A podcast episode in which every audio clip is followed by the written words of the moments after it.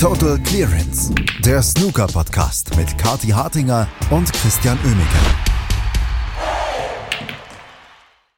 Das Masters in London biegt langsam aber sicher auf seine Zielgerade ein. Wir kennen bereits zwei der vier Viertelfinalisten und das große Finalwochenende steht an. Wer die ersten beiden Viertelfinalisten sind und wer heute eventuell dann nachziehen wird, das werden wir heute besprechen hier bei Total Clearance. Und wenn ich sage wir, dann meine ich damit natürlich uns beide, Kathi Hattinger und Christian Oemicke. Hallo Kathi. Hallo Christian, es ist Freitag beim Masters. Das bedeutet, der Alkoholpegel im Publikum wird den Höchststand erreichen. Nein, aber wirklich, die, die, die Stimmung ist doch super die Woche. Also ich hatte richtig viel Spaß gestern ähm, und die Zuschauenden offensichtlich auch. Klar, manchmal geht irgendwas sehr daneben, wie wir denken an das Mark Selby-Match, ähm, wo dann zu Unzeiten irgendwelche äh, ja, Geschirrsachen runtergefallen sind, offenbar im VIP-Bereich. Das brauchen wir jetzt nicht. Aber insgesamt, die Stimmung in London ist ein Wahnsinn und heute Abend wird es nochmal der wahnsinnigste Wahnsinn, habe ich das Gefühl. Ja, um die Stimmung brauchen wir uns in London ja keine Gedanken machen. Und ähm, es ist egal, wer am Tisch steht, es wird genug Common Ronnie-Rufe geben. Ich weiß nicht, wie oft ich das gestern im Match zwischen Sean Murphy und Jack Lisowski gehört habe, aber es war gefühlt öfter als am Nachmittag, wo eben genannter sogar gespielt hat, nämlich gegen Barry Hawkins. Und das war ein Match, wo vorher ja alle gedacht haben, ja, eigentlich kennen wir das Endergebnis und ja, genau so kam es dann letztendlich auch. Aber wenn man sich den Matchverlauf anguckt ähm, und vor allem so ein bisschen in die Statistiken reingeht, dann fragt man sich eigentlich, warum Barry Hawkins dieses Match nicht gewonnen hat, weil es war eine Riesenmöglichkeit, Ronnie O'Sullivan mal zu schlagen. Aber leider spielte da gestern dann phasenweise so ein bisschen Not gegen Elend. Ja, das ist eine sehr interessante Frage, warum Barry Hawkins das nicht gewonnen hat, die Chance nicht genutzt hat. Ich stelle mir noch ganz andere Fragen. Warum mussten wir uns das anschauen? Was machen diese beiden beim Masters? Ja, also das war jetzt nicht ein normales Match von Ronnie O'Sullivan gegen Barry Hawkins, ähm, wo wir vorher gesagt haben, also ich habe es ja gestern noch versucht, mir schön zu reden, aber wo wir vorher gesagt haben, wahrscheinlich wird Barry Hawkins das wieder vergeigen und Ronnie O'Sullivan wird unbesiegbar sein. Nee, das war die Kreisklassen-Variante davon. Also da habe ich äh, bei der German Snooker Tour bessere Snooker gesehen als das, was da teilweise gespielt wurde gestern, ähm, möchte ich behaupten.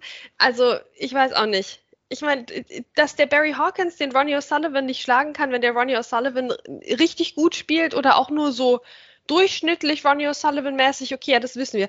Aber wenn der Ronnie O'Sullivan mit einer Durchschnitt, mit einer Lochquote in, im 80er-Bereich da aufmarschiert, und nachher noch sagt, ja, sorry Barry, jetzt habe ich, hab ich dich hier mit runtergezogen, ja, weil der Barry Hawkins sich dann noch anstrengt, das noch zu unterbieten.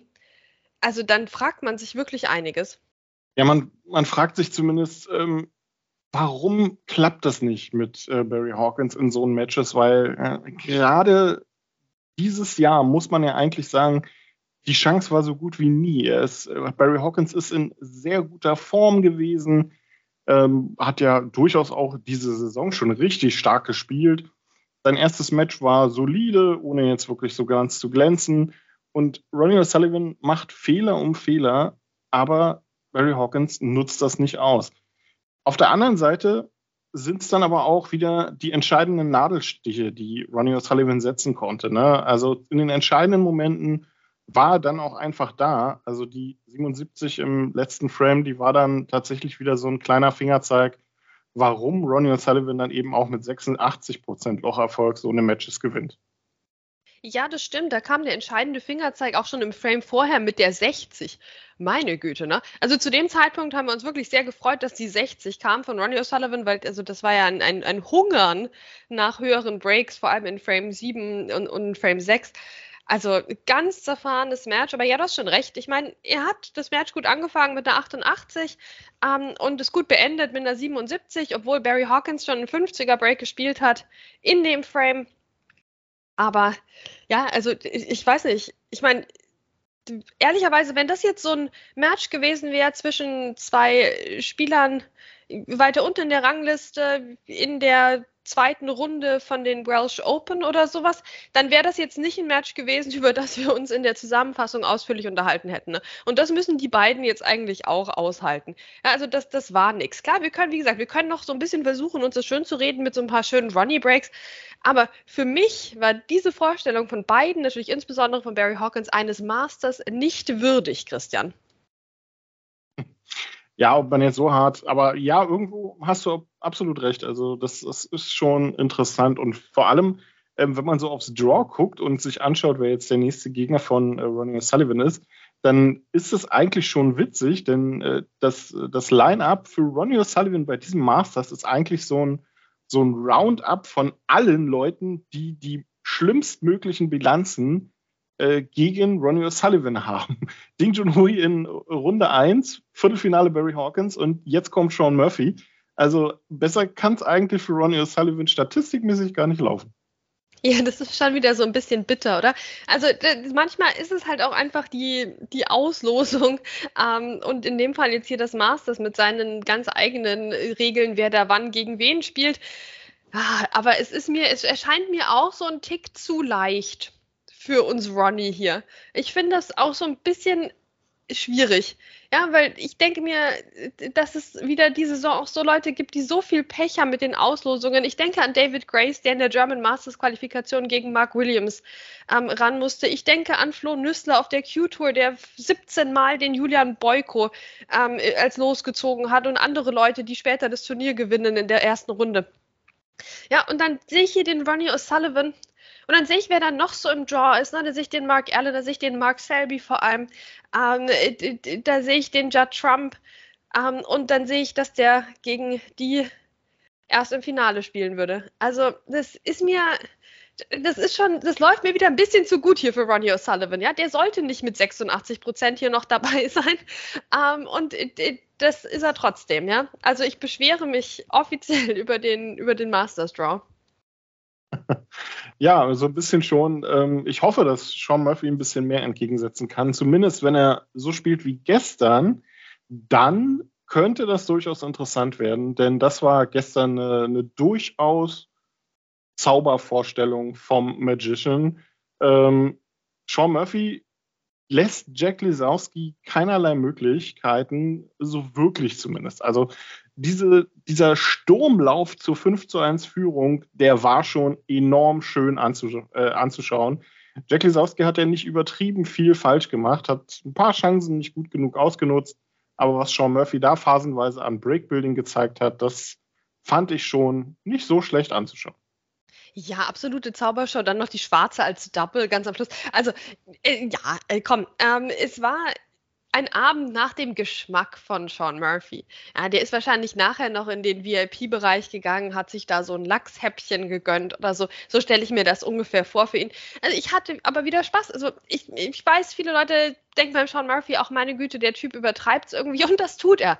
Das tut er. Aber das muss ja nicht schlecht sein. Ja, also ich habe mich sehr gefreut hier über das Disco Inferno mal wieder ähm, von Sean Murphy, wie er schon in die Arena rein kann. Also ich meine, der Mann badet im Masters und das finde ich gut. Das finde ich besser, als wenn jemand so sich so denkt, ja, das ist auch nur ein anderes ein, ein Turnier wie jedes andere. Ich muss mich rein auf den Tisch fokussieren und so. Nee, da habe ich doch ein bisschen mehr Spaß, wenn da jemand die große, große Show auf der großen, großen Bühne auspackt. Und das hat er eigentlich am Upframe 1 getan, hat eine 75 gespielt. Da konnte aber Jack Lesowski noch mithalten mit einer 74. Und da dachte ich mir, ja, das ist ja das Match zwischen den beiden. Ne? Beide wollen was die Woche. Insbesondere vielleicht Jack Lesowski sogar mit dem ersten Titel. Ähm, vielleicht ist es ja seine Woche, aber nein, es war wieder nicht seine Woche. Denn dann kam einfach ein Sean Murphy, ja, der so gut gespielt hat, der aus den ersten Chancen ähm, Frames gewonnen hat mit einer 131, mit einer 76, mit einer 123, der aber auch mal kämpfen konnte, wenn es sein musste, der für seine Fehler dann, ähm, wenn sie mal kamen, auch nicht so unbedingt bestraft wurde von Jack Lesowski, der sehr lange gebraucht hat, um dann wieder aufzuwachen, sich immerhin dann noch zwei Frames geholt hat. Aber ja, der, ich weiß nicht, ist er an Sean Murphy gescheitert oder an sich selbst? Die Frage kann wahrscheinlich nur er beantworten. Aber für mich war das gestern wirklich der Abend des Sean Murphy. Ähm, wie gesagt, mir hat Spaß gemacht, wie er da die Sachen in die Taschen gedroschen hat ähm, und einfach das sich selbst gefeiert hat, aber auf sehr subtile Art und Weise, weil es ist ja, also ne, wer ist wer ist ein Gentleman, wenn ich wenn ich äh, Sean Murphy, ne? aber es, es war wirklich ein, es war ein Sean Murphy Abend gestern. Ja, Jack Lisowski hat einfach zu viele Chancen gebraucht, letztlich. Das äh, muss man dann so sagen. Selbst die Frames, die er gewonnen hat, ähm, teilweise erst mit der zweiten, dritten oder sogar schlimmer, vierten, fünften Chance. Also das ist dann halt einfach zu wenig. Starker Auftritt also von Sean Murphy. Und äh, ja, da muss er irgendwie morgen Nachmittag seine Bilanz gegen Ronnie O'Sullivan ein bisschen ausschalten und sich vielleicht daran erinnern, an die wenigen Matches, äh, die er dann tatsächlich selber mal gewonnen hat. Äh, Problem ist halt nur, davon gibt es nicht allzu viele. Ja, die sind auch schon eine ganze Weile her, oder? Also zwischen den beiden, dass Sean Murphy mal gewonnen hat, ich kann mich nicht mehr erinnern, Christian. Es ich glaube, dieses, dieses, dieses eine geile Finale, ne, beim Champion of Champions, glaube ich, das hatte Sean Murphy. Aber ansonsten okay. kann, mhm. ich, kann ich mhm. mich tatsächlich auch nicht wirklich erinnern, ja. Ja, es, ähm, es wird schwierig. Es wird mal wieder schwierig. Und ich möchte, dass es anders läuft. Ich möchte, dass Ronnie O'Sullivan hier nicht wirklich ähm, so, so wieder so eine Art Freilos hat. Jemand, der wie so ein Reh im Scheinwerferlicht erstarrt ähm, und dann überhaupt nichts reißen kann.